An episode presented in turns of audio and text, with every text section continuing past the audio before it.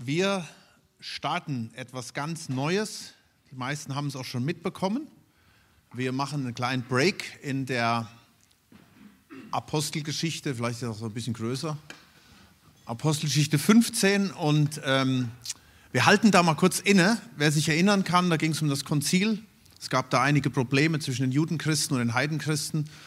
Und, ähm, und dann kam einer zu Wort, das war der Jakobus. Und das haben wir dann kurz gehört, was er, wie er sich geäußert hat. Und jetzt wären wir eigentlich weitergegangen, aber wir halten da mal inne bei dem Jakobus. Der Jakobus hat nämlich dann ungefähr um diese Zeit rum, vielleicht ein bisschen später, ähm, einen Brief geschrieben. Das ist übrigens der allererste Brief ähm, in der Bibel, das ist der Jakobusbrief. Und da steht einiges drin. Interessant ist schon mal, es war der erste, wenn man so will sagen, Pastor, gewesen im Neuen Testament und überhaupt von Jerusalem. Und es war die allererste neutestamentliche Gemeinde und wie gesagt der allererste Brief. Was noch interessant ist, der, der Jakobus hatte einen ganz besonderen Draht gehabt zu Jesus. Das schauen wir uns gleich dann auch noch an.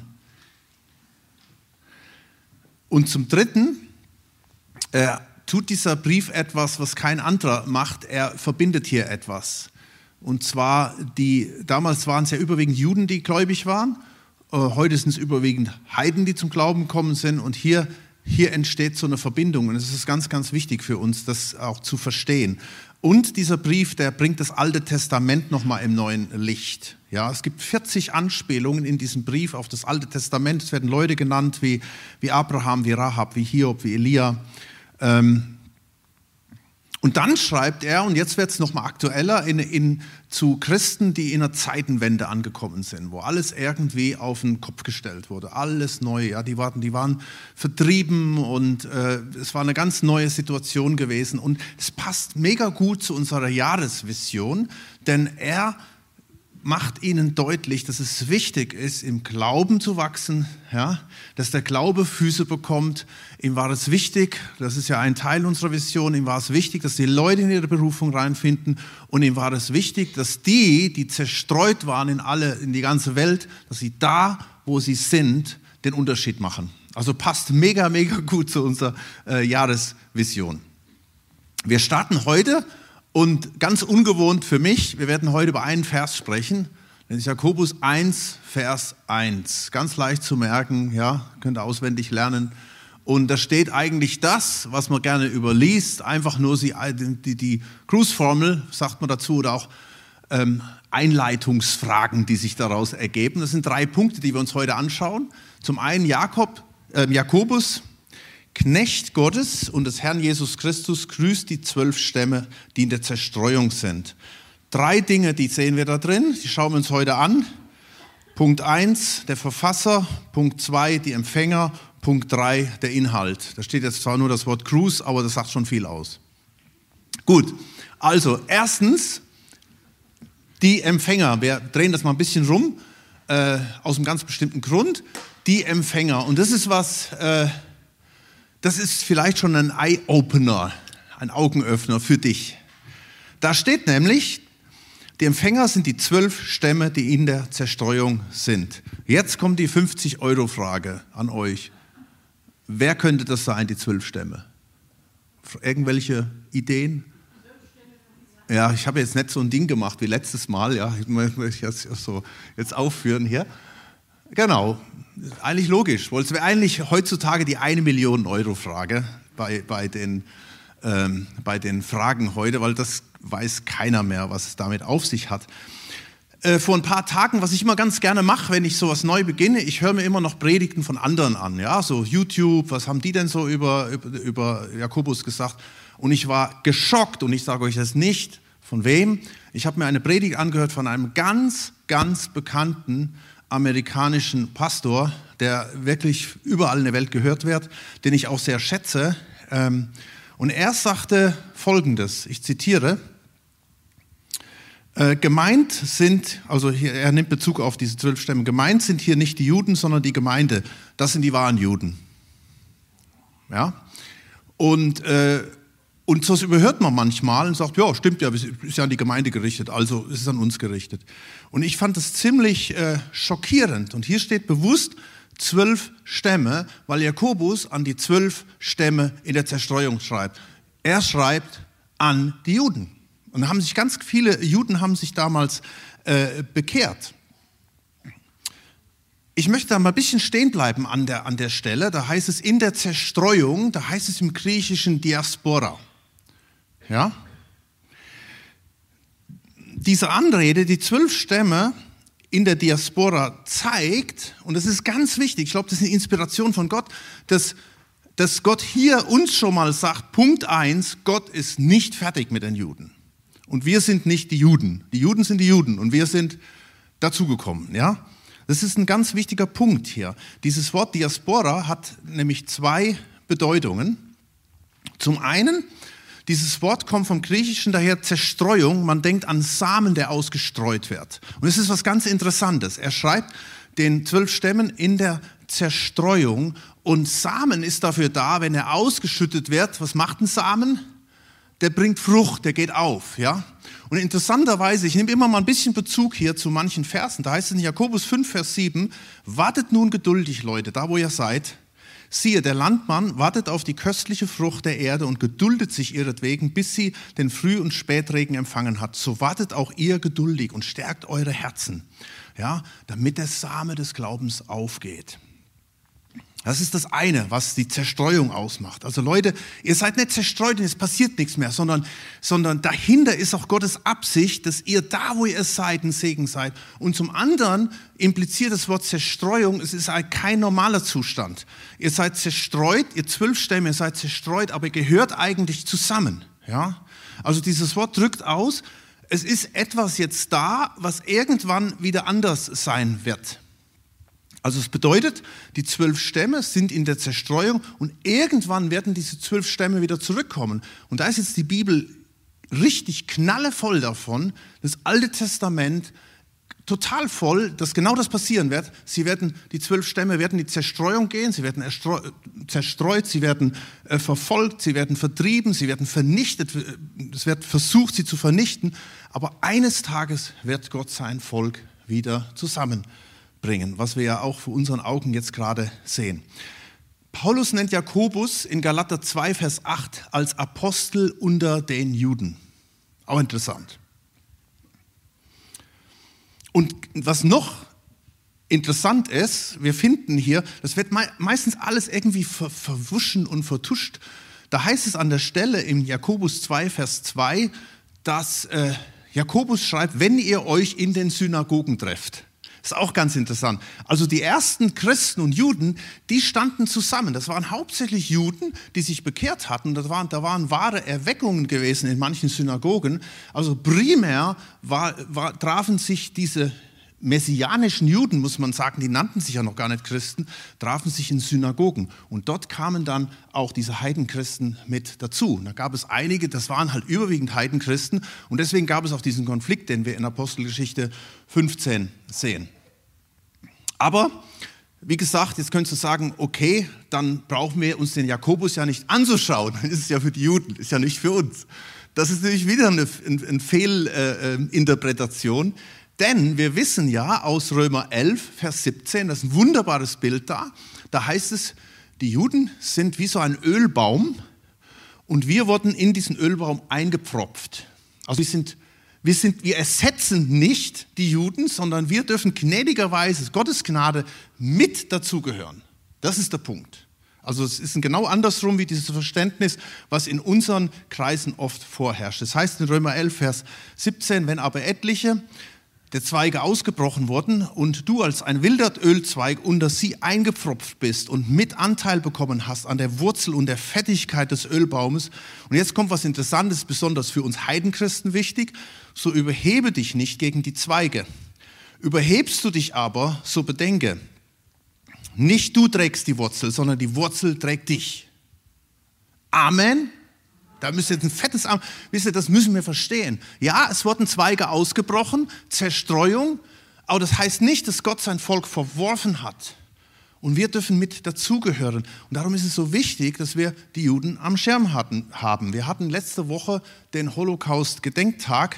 Ich habe da schwer Werbung für gemacht. Ähm, und äh, einige von euch haben gar keinen Platz mehr gekriegt. Und wir waren dann in der, mit dem ICEJ ähm, am Vorabend des Holocaust-Gedenktag äh, am Donnerstag in, ähm, in der Liederhalle. Und überraschenderweise hat sich der Günther ja auch angemeldet. Ey, wie krass ist das denn, ja? Also wirklich, das ist, äh, äh, der Günther Jauch kennt die Eva Erben, die Holocaust-Überlebende, schon seit vielen Jahren, denn die, die Eva Erben ist ein Fan von Wer wird Millionär? Kennt ihr das? Das ist so eine Sendung im Fernsehen und die guckt jede Sendung und, äh, und, und findet den Günther ja auch total sympathisch. Und dann hat sie ihm irgendwann mal Kontakt aufgenommen, also Long Story, und äh, Günter Jauch hat ihr zurückgeschrieben, hat sie eingeladen und hin und hin. Und dann hat Günter Jauch mitbekommen, dass Eva Erben diese Woche, vergangene Woche, in Stuttgart ist. Und dann hat er mit Gottfried Bühler gesprochen, dem Leiter von ICJ. Und äh, er sagte, oh, da komme ich doch mal hin. Und dann hat äh, der, der äh, Gottfried Bühler gesagt, ja, könntest du dann vielleicht gerade die Eva Erben auch interviewen? Und sagte, ja, warum nicht? Hat seine Frau mitgebracht. Das Bild ist nicht vom Donnerstagabend, es ist vom Freitagmorgen, wo über 2000 Schüler und Schülerinnen in der Liederhalle waren und, und das mitbekommen haben. Die Schulpräsidentin, eine der Schulpräsidentinnen war da gewesen am Donnerstagabend und sie war so gerührt von der, von der äh, Sache da. Also warum erzähle ich euch das überhaupt? Klar, das ist so ein bisschen, ich schlag, versuche die Brücke zu schlagen, zu sagen, das ist ein wichtiges Thema. Und wisst ihr, was mich noch beeindruckt hat? Und da sind wir schon wieder voll im Jakobusbrief drin. Die Schulpräsidentin sagte da vorne in dem Grußwort, äh, Herr Bühler, ich möchte mich bei Ihnen bedanken, dass Sie das möglich gemacht haben, dass wir morgen die Liederhalle haben und mit über 2000 Schülern ähm, diesen, diesen Vormittag haben können. Sie haben das finanziell alles möglich gemacht. Sie ist in so einer Organisation drin, wo es Schüleraustausch gibt und so weiter und das trägt sich durch Spenden. Ja? und sie hätten das Geld gar nicht gehabt dafür, sie sagt, und sie haben das einfach so alles gemacht. Ich finde das so klasse. Und das ist Jakobus live. Nämlich da heißt es, was nützt es, meine Brüder, wenn jemand sagt, er habe Glauben und hat doch keine Werke? Ich werde dir aus meinen Werken meinen Glauben beweisen. Das ist ein Teil von Jakobus zu sagen, Leute, es reicht nicht im Blick auf die Juden, wenn, wenn wir nur sagen, ja, äh, ja, wir lieben ja auch alle Menschen und so und tun dann nichts. Versteht ihr? Der Glaube muss Füße bekommen. Das muss sich zeigen zum Beispiel, indem wir uns einsetzen für die Dinge, die Gott uns aufs Herz gelegt hat. Oder halt eben auch das Beispiel ähm, von der ICEJ. Nun, äh, ich gebe euch gerade noch mal kurz dieses Wort Zerstreuung. Das hat nämlich auch was mit dir und mit mir zu tun. Und das ist für mich auch ganz wichtig in der Anwendung. Ähm, und das ist auch ein Grund, warum zum Beispiel Sarah und ich die Juden so am Herzen haben, weil, weil das ist doch so cool, wenn, wenn Gott im ersten Mose bereits schon sagt, Abraham, ich habe dich auserwählt und ich werde mit dir sein und ich werde dich niemals, niemals von dir lassen. Und Gott geht mit seinem Volk durch die ganze Geschichte durch und lässt sie nicht einfach fallen. Das zeigt, Gott ist ein Gott der Treue. Und das hilft mir oder das hilft uns, dass wir sagen, wenn wir es vermasseln, wenn wir weglaufen von Gott, wenn wir vielleicht uns völlig loslösen, dass immer der Grundsatz gilt, Gott ist treu und er kann sich selbst nicht verleugnen und er ist auch treu dir gegenüber. Beweis, weil er treu ist mit den Juden, er hat sie auch nicht fallen gelassen. Das finde ich so stark. Jesaja 49, 15 heißt es zum Beispiel, kann auch eine Frau ihr Kindlein vergessen, dass sie sich nicht erbarme über den Sohn ihres Leibes und ob sie seiner vergäße, so will ich doch deiner nicht vergessen. Siehe, in die Hände habe ich dich gezeichnet. gezeichnet. Klar, gilt für die Juden in erster Linie. Aber dadurch, dass wir mit dazugehören, gilt das auch für uns. Und das ist echt toll. Und deswegen eine Ermutigung in diesem Brief. Gott ist treu. Gott geht seinem Volk nach, auch in der Zerstreuung. Gott beauftragt Jakobus, dass er den Brief schreibt und dass die, die in der Zerstreuung sind, dass die, die enttäuscht sind, desillusioniert sind, fragend sind, sich völlig am falschen Dampfer äh, befinden, zweifeln. Nächste Woche werden wir es von hören, dass Gott sagt, ich gehe euch nach, auch in der Zerstreuung. Das ist Punkt 1. Punkt 2, der Verfasser. Jakobus, Knecht Gottes und des Herrn Jesus Christus. Nun, Jakobus, der heißt nicht Jakobus, der ist eigentlich Jakob. Ja, das ist nur halt eben übers Griechisch bei uns so angekommen. Äh, und die Amis oder die Engländer, die englischsprachig sagen James. Und Jakob war ein ganz bekannter Name und der taucht auch in, im Neuen Testament ähm, öfters auf. Das hier ist nicht der Jakob oder Jakobus, äh, der Sohn des Zebedäus, der auch Apostel war und der als Märtyrer starb, Apostelgeschichte 12. Und das ist auch nicht der Jakobus, der Sohn des Alpheus, ein weiterer der zwölf Jünger, sondern das ist der kleine Bruder Jesu. Okay? Okay, Halbbruder. Immerhin hatten sie nicht den gleichen Vater gehabt. Ja. Ähm, kann man nachlesen. Er und seine Brüder waren nicht die größten Fans von Jesus, mal ganz vorsichtig ausgedrückt. Deutlicher gesagt in Johannes 7, Vers 5, sie glaubten nicht. Nun, keiner war, deswegen ist es so interessant, keiner war Jesus so nah wie Jakobus und keiner war so auf Distanz wie er. Sie glaubten nicht. Und dann, nach der Auferstehung, das wissen auch viele nicht, erscheint Jesus ihm persönlich, dem Jakobus, sein Bruder. 1. Korinther 15, Vers 7. Vielleicht war das auch sein Bekehrungserlebnis, wir wissen es nicht genau. Vielleicht hat er sich auch vorher bekehrt und das war nur noch mal die Bestätigung, dass Jesus ihm erschien. Und so wurde er ein begeisterter und hingegebener Nachfolger, dass er sogar Leiter der Gemeinde in Jerusalem wird und Vers, äh, Apostelgeschichte 15, Vers 13 angesehen war bei den Gläubigen. Nicht nur das, sondern die außerbiblische Quelle Eusebius schreibt, dass er in der jüdischen Gemeinschaft bekannt war als Jakobus der Gerechte. Auch interessant, oder?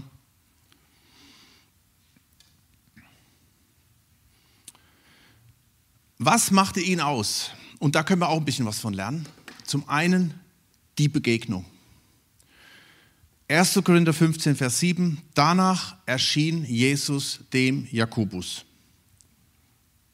Und das war dann der Grund, warum er innerhalb von so kurzer Zeit so ein schnelles und stetiges Wachstum erlebte. Wie gesagt, also der, der ist schon abgegangen wie eine Rakete, wenn der Brief so früh geschrieben wurde und er war vorher ungläubig. Also muss ja innerhalb von, keine Ahnung, zehn Jahren richtig was gegangen sein, ja, dass er äh, sogar Leiter dieser Gemeinde wird, Vorbild wird und so einen starken Glauben hat, dass er, man vermutet, das gibt es auch außerbiblische Quellen, 60 nach Christus von der Tempelmauer geschmissen wurde.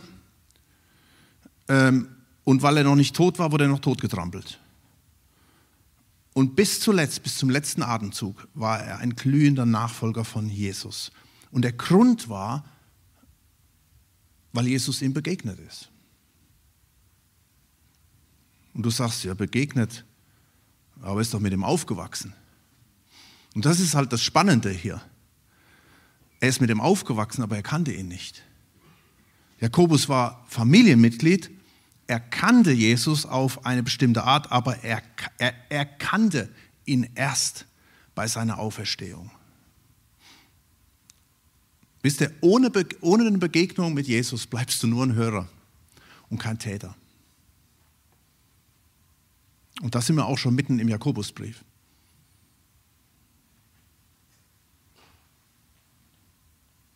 Du kannst sogar Teil von einer christlichen Familie sein, du kannst die Lieder singen, du kannst die Sprache sprechen, du kannst volle Kanne integriert sein. Aber es kann sein, du kennst ihn nicht, du erkennst ihn nicht. Entweder in, in, in der Weise, dass du nicht mal wiedergeboren bist, also dieses, dieses Bekehrungserlebnis erlebt hast, oder dass du einfach nicht geisterfüllt bist. Wir haben vorhin das Lied gesungen und du sagst vielleicht, hey, ich verstehe nur Bahnhof, was singen die da? Uh, it's your breath in our lungs und, und was, was soll das? Ja? Ich erzähle euch oder ich lese euch mal kurz eine Geschichte vor von Katrin, einer Theologiestudentin.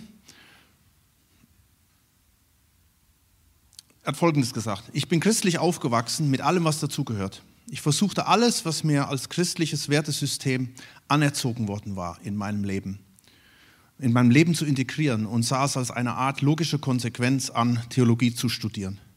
Ich gewöhnte mich schnell an die Arbeits- und Denkweisen, die im Theologiestudium gefordert waren und hinterfragte sie selten. Warum sollte ich auch? Ich war erfolgreich in dem, was ich tat, bekam gute Noten und Anerkennung, schließlich auch einen Job an der Fakultät und ich setzte mich auf Anraten meiner Dozentin ernsthaft mit dem Thema einer Promotion auseinander. Nie hatte ich begriffen, wer Jesus eigentlich wirklich war. Jede persönliche Betroffenheit in Bezug auf Glaubensfragen schaltete ich aus. Trotzdem, ich wünschte mir nichts sehnlicher als meinen Kinderglauben zurück. Naiv und einfältig, der mich einmal ins Theologiestudium getrieben hatte. Ich wollte nicht kampflos aufgeben. Doch, also ich habe hier nur zusammengefasst, hier erzählt dann noch, was alles noch geschehen ist. Während einem sehr langen Zeitraum geschah nichts. Meine Suche wurde verzweifelter und immer verzweifelter. Irgendwann brach ich meine Suche ab fand mich damit ab, dass, ich, dass die Wissenschaft gesiegt hatte. Kurze Zeit später schlug ich beim Lernen für meine Examensklausuren etwas ziellos in der Bibel äh, rum und stieß auf den Vers im 1. Johannes 3, Vers 1. Seht, welche Liebe hat der Vater uns erwiesen, dass wir Gottes Kinder heißen sollen. Und siehe, wir sind es auch. Ich hatte diesen Vers unzählige Male vorher gelesen, fand ihn ganz ansprechend, so wie man die Verse eines ästhetischen Gedichts ansprechend findet, aber er hatte mir nie etwas gesagt. Und jetzt passiert's. Was in diesem Moment passierte, ist so unfassbar, dass es mit Worten nur schwer zu beschreiben ist. Anders als sonst war es nicht mein Verstand, der sich mit diesen Worten auseinandersetzte, sondern mein Herz. Ich begriff in diesem Moment im Herzen, was mit diesem Satz gemeint war. Begriff seinen Sinn, nämlich dass Jesus mich so sehr liebt, dass er mich einzig und alleine aus seiner Gnade heraus zu sich ziehen will. Ein Vers beschreibt das sehr gut, was ich in dem Moment erlebt habe. Hiob 42, Vers 5. Ich hatte von dir nur vom Hörensagen vernommen, aber nun hat mein Auge dich gesehen. Und dann zitiert sie weiter, der Vers geht nämlich noch weiter. Darum spreche ich mich schuldig und tue Buße in Staub und Asche. Genau das geschah dann. Jesus hat mein Denken radikal verändert. Glauben ist eben beides. Das Begreifen des Verstandes und das Verstehen, das Sehen mit dem Herzen. Die Bibel sagt, der Geist selbst gibt Zeugnis zusammen mit unserem Geist, dass wir Gottes Kinder sind. Römer 8, 16. Und dann sagt sie am Schluss, ich wünsche dir die gleiche Erfahrung von Herzen. Boah, Hammer, oder? da kriegt man Goosebumps, Gänsehaut.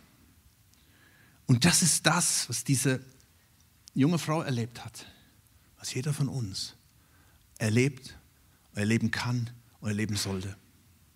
Und das ist das, was Jakobus ausmacht. Was Jakobus erlebt hat, ist und das ist der Grund, warum Jakobus sagt, der Glaube ohne Werk ist tot, Leute. Das, das, das bringt nichts. Es ist wichtig, dass wir uns fokussieren. Brad Sherrick sagt in seinem Buch, ähm, Kannst du mich hören? Ein super, super Buch. Da geht es auch darum, Jesus zu begegnen.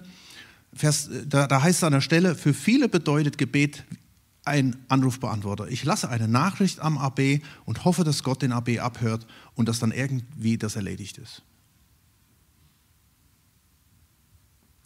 Aber wisst ihr, es ist eigentlich wie ein, wie ein Telefongespräch, sagt er dann weiter. Und ein Telefon ist halt eben, ich meine, es gibt so, so Telefonate, ja, da brauchst du, da, da, da redet einer und dann ist das Gespräch vorbei. Ja? Aber es ist ein Dialog.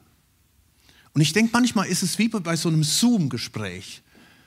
Mich nervt es eigentlich manchmal, wenn ich einen Zoom habe mit jemand und das, der, das, der Monitor gegenüber ist dunkel und da steht vielleicht noch nicht mal ein Name drauf. Okay? Also nächstes Mal, wenn wir miteinander zoomen, bitte Bild anmachen. Ja? Aber wisst ihr, es ist manchmal wie so beim Zoom, denke ich. Wir zoomen mit Gott und da ist einfach der schwarze Monitor, da steht vielleicht Jesus drauf. Aber ich erwarte gar nicht, dass da ein Bild erscheint. Ja, wenn du Lehrer bist, hast du es wahrscheinlich auch schon erlebt, ja. Du bist Lehrer und da sitzen deine schwarzen Bildschirme gegenüber und die sind irgendwo im, im äh, keine Ahnung, Tripstrell unterwegs, ja, und ah, gerade keine Verbindung. und äh, ja, aber, aber wisst ihr, wir erwarten das vielleicht gar nicht. Und jetzt einer sagen, Jesus, schalt den Monitor an, schalt das Mikro ein. Und das ist das, und Jesus zu begegnen, diese, diese Sehnsucht zu haben. In Hebräer 12, Vers 2 heißt es, indem wir hinschauen auf Jesus, den Anfänger und Vollender des Glaubens. Und äh, dieser Vers lief mir da über den Weg. Da steht im Griechischen das Wort aphorao. Das steht nur zweimal im Neuen Testament und das heißt so, wegsehen von anderen Dingen und fixieren auf eine Sache. Das impliziert das Wort. Also wirklich bewusst zu sagen, Jakobus musste wegschauen von seinem Verständnis, dass Jesus nur Mensch ist und nur sein kleiner Bruder ist, oder sein großer Bruder ist, genau, zu, ein, zu, zu Jesus, der Herr und der Gott ist. Ich meine, das war schon ein Paradigmenwechsel, den er durchmachen musste, ja. Aber da musste er hinkommen. Und das tat er auch. Die Kathrin musste wegschauen von einem Glauben, der anerzogen war, von einem Studium, das alle Sensoren für Glaubenserfahrung abgetötet hatte, hin auf einen Jesus. Sie hat so beschrieben, an diesen Jesus, an, an diesen Gott der Kindheit, an dieses Naive. Wirklich mal alles auf die Seite stellen und sich danach ausrichten. All das ging nur mit einem massiven Glaubensschritt dem Werk mit einem Schritt hin. O. Hellesby hat mal gesagt, du hast mehr Glauben, als du ahnst. Das ist eine Challenge. Ich finde das schon eine rechte Herausforderung, dieser Satz. Aber nicht einfach zu sagen, hm, ich kann einfach nicht. Ja? Du hast mehr Glauben, als du ahnst. Du hast dieses in dir, diesem Jesus zu begegnen. Jakobus 1, Vers 25 sagt, wer aber hinschaut, auch wieder hinschauen, in das vollkommene Gesetz der Freiheit und darin bleibt dieser Mensch, der, der kein vergesslicher Hörer, sondern ein wirklicher Täter ist, der wird glückselig sein in seinem Tun. Und da steht das Wort bei Hinschauen im, im Deutschen immer gleich, auch wie im Hebräer das aber es ist ein völlig anderes Wort. Da steht Parakypto. Das bedeutet eine gründliche Untersuchung, ein Inspizieren, ein neugierig sein, ein in etwas hineintauchen, um einen besseren Blick zu bekommen. Also mit allem, mit aller Energie, mit ganzer Leidenschaft dem nachzugehen. Und das können wir alle. Und wenn eine Katrin das schafft, die in ihrem Theologiestudium in der ganzen Welt drin ist und die einfach sagt, und ich habe so eine Sehnsucht gehabt, und in Jakobus, dann können wir das auch. Egal, wo, wir sind, ja, das kann sein, du bist total weg, du hast überhaupt noch nie eine Beziehung mit Jesus gehabt, dann ist das der erste Schritt in den Glauben. Es kann aber auch sein, du bist schon lange da drin, aber dir fehlt noch dieses Momentum, was Jakobus hier erlebt hat. Und da kommen wir auch mal kurz noch zur Haltung. Da heißt es Jakobus, Knecht Gottes und des Herrn Jesus Christus. Auch das finde ich mega interessant. Ich muss euch eingestehen, wenn ich der kleine Bruder von Jesus gewesen wäre, ich hätte es zumindest in der Einleitung meines Briefes geschrieben. Ganz demütig. Ja, ihr wisst ja, ähm, ich bin nur der kleine, auch der kleine Bruder Jesu. Ja, und äh, übrigens, äh, ihr wisst ja auch, dass ich ja, der Pastor bin. Ich meine, das ist jetzt nur mal am Rand. Ich bin der Pastor von Jerusalem, der ersten und größten Gemeinde des Orients und überhaupt so. Ja, nichts. Er schreibt Jakobus, Knecht Gottes und des Herrn Jesus Christus finde es so stark. Und er benutzt, er benutzt dieses Wort Knecht, da steht Doulos, Sklave. Das war ein Wort, das, wir, wir lesen das, wir kennen das. Auch dieses Wort gebrauchte man damals nicht. Das war das abscheulichste überhaupt Wort, das war das tiefste überhaupt. Und dann redet er, Jakobus, Knecht Gottes und spricht vom Herrn Jesus Christus da im Lateinischen steht das Wort Dominus oder im, im, im Griechischen das Wort Kyrios, das wurde für den Kaiser gebraucht. Also wirklich ich Sklave, er Herr. Nicht äh, Bruder, mein, mein Bruder Jesus, ja. Es ist ja schön, wir haben das ja heute, dass wir so die Intimität haben. Wir sagen, hey, und das habe ich auch hier schon gesagt, Jesus bezeichnet uns ja auch als seine Brüder und Schwestern, aber in einer ganz anderen Weise. Hier sehen wir diese Intimität in dem Sinn, dass er sagt, Jesus, du bist mir alles. du bist mir Herr, du bist mein König und ich bin dein Knecht. Und wenn er hier Juden schreibt, Juden kannten die Schrift, die kannten ihre Tora, die kannten die Schrift. Die haben ja damals, gab es ja noch kein Neues Testament, die haben immer nur Altes Testament gelehrt. Altes Testament, sowieso so ein Wort, ja. Die haben das Wort Gottes gelehrt. Das war die Tora, die Gesetze, die Propheten. Und da gibt es eine Stelle, Sklaven, in 2. Mose 21, wenn aber, da heißt es, wenn aber der Sklave erklärt, ich liebe meinen Herrn, also da ging es darum, ähm, da gab es Gesetze, Gebote, wie geht man mit Sklaven um. Das kann man heute überhaupt nicht mehr nachvollziehen, müsste man mal alles erklären, was es damit auf sich hat. Und, ähm, und dann gab es das, das Gebot, äh, dass man die Sklaven nach einer Zeit freilässt und dann heißt es im 2. Mose 21, Vers 5, wenn aber der Sklave erklärt, ich liebe meinen Herrn, ich liebe meine Frau, ich liebe meine Kinder, ich will nicht freigelassen werden, so soll ihn sein Herr vor Gott bringen und ihn an die Türe, hört sich jetzt ein bisschen komisch an, und ähm, ihn an die Türe oder den Pfosten stellen und er soll ihm sein Ohr, erstes Piercing, äh, mit einem Pfriem durchbohren, damit er ihm diene für alle Zeiten das müssen wir jetzt nicht alles in jeder Dimension verstehen.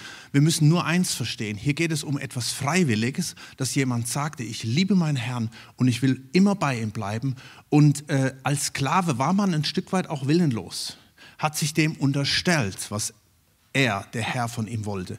Und ich glaube, was das ein bisschen zum Ausdruck bringt, sind wir wieder voll im Jakobus drin, ähm, haben wir das Jakobus-Verständnis so eine Liebe zu Jesus. Ich habe mal ein paar Fragen aufgeschrieben.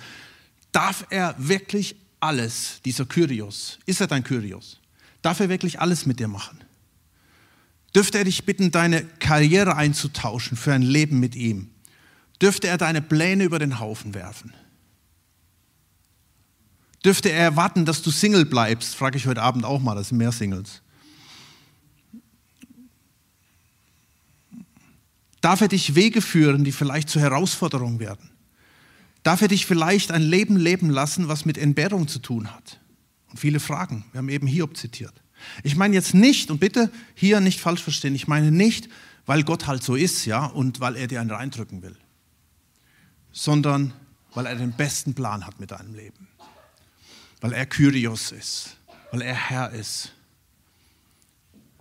Und da sind wir nämlich jetzt noch beim Inhalt, ein paar Gedanken dazu. Das, das, ich habe das ganz bewusst genommen und habe ein Wort genommen zum Inhalt, da steht grüßt. Wir werden uns jetzt die nächsten Wochen, wahrscheinlich Monate, den Jakobus anschauen. Und tatsächlich hatte ich von jemandem, ich sage jetzt nicht wer, sitzt jetzt auch hier, gucke ihn Licht an. Äh, wir hatten, wir hatten kurz einen WhatsApp-Verkehr und er sagte, oh, muss das sein mit dem Jakobus, können wir nicht besser einen Galater nehmen? Ja, und ich verstehe das. Bei mir hat es auch über 20 Jahre gedauert, dass ich diesen Jakobusbrief hier lehre weil es oft nicht richtig verstanden wird. Und es geht mir genauso. Und wisst ihr, der beginnt mit einem, mit einem Wort grüßt. Ich habe das erst so ein bisschen überlesen und habe mir gesagt, was steht denn da? Und dann bin ich schon stutzig geworden, ähm, dass es keinen anderen Brief gibt in der, in der Bibel, der mit diesem Gruß beginnt. Jakobus ist der Einzige, der sagt grüßt. Und da steht nicht nur grüßt, dieses Wort ähm, steht an, alle, vielen anderen Stellen, wird das übersetzt. Da könnt ihr mal nachschauen, wenn ihr so irgendwas so elektronisches Ding, Konkordanz habt oder so. Da steht an den meisten Stellen sich freuen, fröhlich sein, heiter sein, ruhig sein, glücklich sein, seid froh, freut euch. Also das ist ein Imperativ. Da steht im Imperativ, äh, habt diese Haltung. Also man könnte sagen, dieses eine Wort fasst zusammen, was was die Absicht von Jakobus ist. Die Absicht von Jakobus ist nicht, der Gemeinde eins drüber zu geben, sondern er, er, er soll uns ermutigen, da wo wir stehen, dass Gott immer der gleiche Gott ist. Wir haben es vorhin gesungen und ähm, das kommt übrigens auch raus im Jakobus 1, Vers 17. Jakobus 1, Vers 17, da steht, jede gute Gabe und jedes vollkommene Geschenk kommt von oben herab, von dem Vater der Lichter, bei dem keine Veränderung ist, noch Schatten infolge von Wechseln. Keine Angst, Gott ist mit dir, wie er mit Jakobus war. Er will dir begegnen, er will sich dir offenbaren als der Gott, der er wirklich ist. der gute Gedanken mit dir hat. Und wo du keine Angst haben musst, dass du dich ihm unterstellst und dann passiert irgendwas Komisches, sondern er führt in die Freiheit. Die Katrin hatte das gelernt in ihrem Theologiestudium. Sie führt das aus. Ich hätte die Story gar nicht komplett durchlesen können, hätte ich nicht mehr predigen müssen. So lang ging die. Und sie führt das aus, wo, wo sie sich mit dieser historisch-kritischen Methode auseinandergesetzt hat, wo man, wo man äh, äh, ja, Gott irgendwo auch weginterpretiert hat und hat sich darüber gestellt. Und es hat für sie so viel Kraft gekostet, sich diesem Gott zu unterstellen. Aber erst dann wurde sie in die Freiheit geführt. Und Gott führt uns dahin. Er führt uns gute Wege. Und wenn diese Wege schwere Wege sind, dann hat er eine Absicht damit. Wir werden nächste Woche ähm, hören, Jakobus 1, Vers 2 fängt das schon an. Meine Brüder, achtet es für lauter Freude, wenn ihr in mancherlei Anfechtung geratet. So was Komisches. Ja? Steht Prüfungen, Versuchungen oder wie auch immer. Das Wort kann man verschieden übersetzen. Und da steht die gute Absicht Gottes, der, der eine gute Absicht hat. Seine Pläne sind gut, wohlgefällig. Dafür hat er sein, sein Leben gegeben. Dafür hat er sich hingegeben. Damit er uns begleitet, damit er mit uns geht in der Zerstreuung, da wo du dich bereits jetzt vielleicht auch gerade befindest. Und ich möchte dich einfach für dich beten, für uns beten, dass Gott uns segnet, da wo wir stehen. Und das einfach nochmal im Gebet Zusammenfassung. Lass lass uns dazu aufstehen.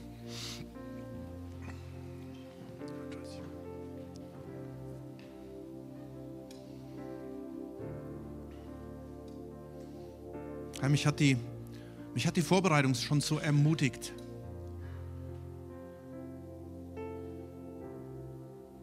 Einfach deine Güte und deine Treue, deine Gnade hinter all dem zu sehen. Wie du dem Jakobus begegnet bist, wie aus diesem, ja, könnte fast sagen, dieser Namenschrist übertragen, aber dieser, der einfach so zur Familie gehörte und ja alles kannte und alles wusste, wie er diese Begegnung hatte mit dir. Wo du plötzlich nicht mehr der warst, den er meinte zu kennen, sondern wo er plötzlich dich gesehen hat als sein Heiland, als sein Erlöser, als sein Kyrios, sein Herr. Und er alles zur Verfügung stellt,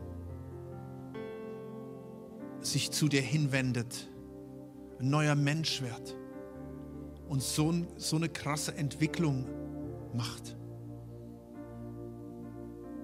Dass er so dieser leidenschaftliche Nachfolger wird.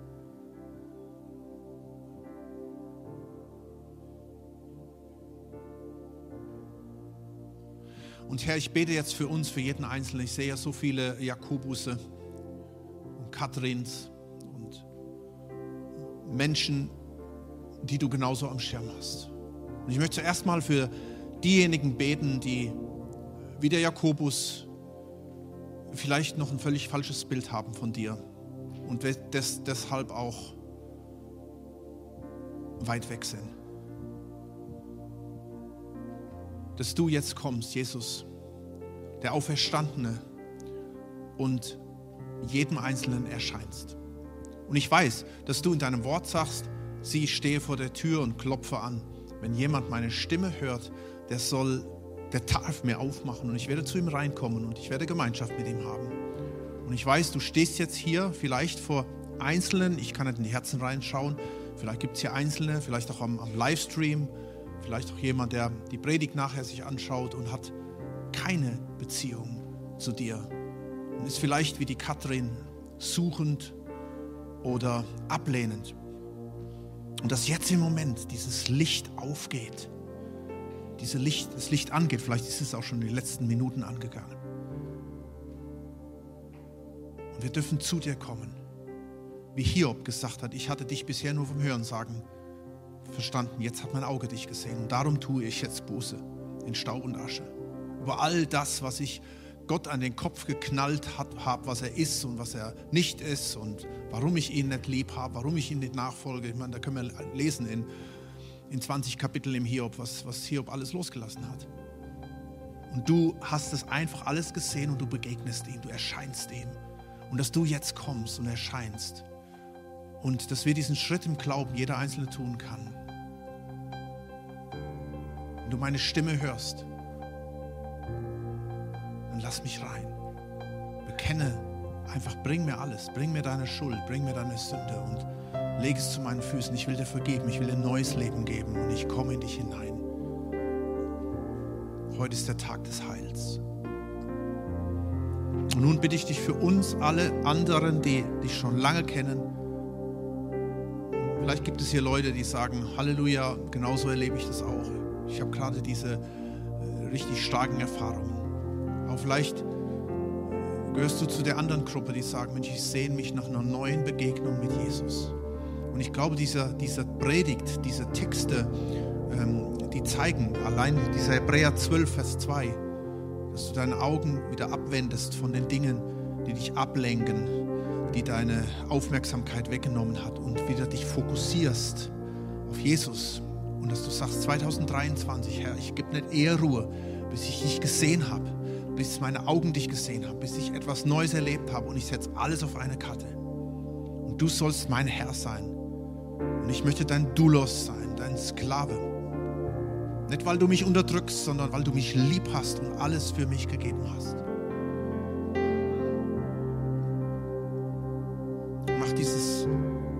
Commitment, mach dieses, gib ihm dein Leben, vertraue ihm das an, ja, auch gerade wenn du schon lange unterwegs bist.